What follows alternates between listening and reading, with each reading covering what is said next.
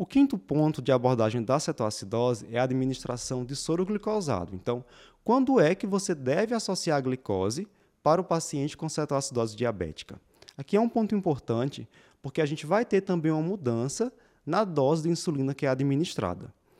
O paciente que iniciou a insulinoterapia por via endovenosa deve ter uma queda de glicemia esperada de 50 a 70 miligramas por decilitro por hora. Então, você colocou teu paciente lá na bomba de insulina, vai ficar verificando glicemia capilar de hora em hora e vai esperar essa queda de 50 a 70 miligramas por decilitro por hora. Ah, se não cair, então comecei a insulinoterapia e não está caindo nessa velocidade, o que é que eu faço? Primeira coisa, você vai checar acesso, checar a solução. Se vê que não tem nenhum problema ali com acesso, com a solução de insulina, a gente vai dobrar a vazão da bomba. Do caso inverso, naquele paciente que começa a ter uma queda de glicemia mais rápida, que 70 mg por decilitro por hora, a gente vai promover uma redução na dose de insulina que vem sendo administrada. Imagine então que esse paciente chegou, começou a ter uma queda de glicemia e chegou numa faixa de glicemia entre 200 e 250 miligramas por decilitro, abaixo de 250 miligramas por decilitro. Esse é um ponto crítico, né? a gente vai fazer uma mudança no tratamento da cetoacidose.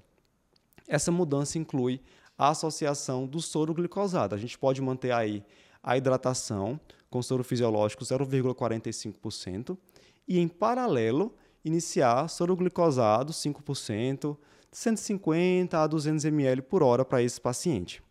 Ao mesmo tempo em que a gente faz isso, a gente vai também reduzir a dose de insulina que esse paciente vinha utilizando. Então, se ele estava aí com 0,1 unidade por quilo por hora, agora a gente vai reduzir essa dose para 0,02 a 0,05 unidades quilo hora. Então, mais ou menos metade ou até um pouco menos que a metade do que você vinha fazendo anteriormente. E vamos manter esse tratamento em paralelo. Insulina numa dose mais baixa e também o soro glicosado. Aqui você já conseguiu cumprir sua primeira tarefa na cetoacidose, que é reverter a hiperglicemia. A gente sabe que para reverter a hiperglicemia é necessário uma dose maior de insulina.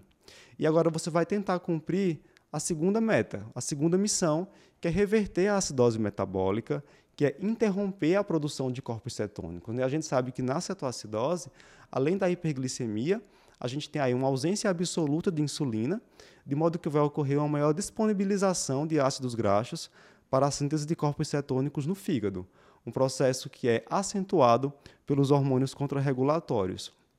Um pouquinho de insulina circulante já é suficiente para inibir essa síntese de corpos cetônicos e reverter a acidose metabólica, e vai ser esse o seu objetivo nessa fase do tratamento. Então aqui a gente vai tentar equilibrar aí soro glicosado insulina para manter uma glicemia entre 150 a 200 miligramas por decilitro, até que você consiga superar a acidose metabólica.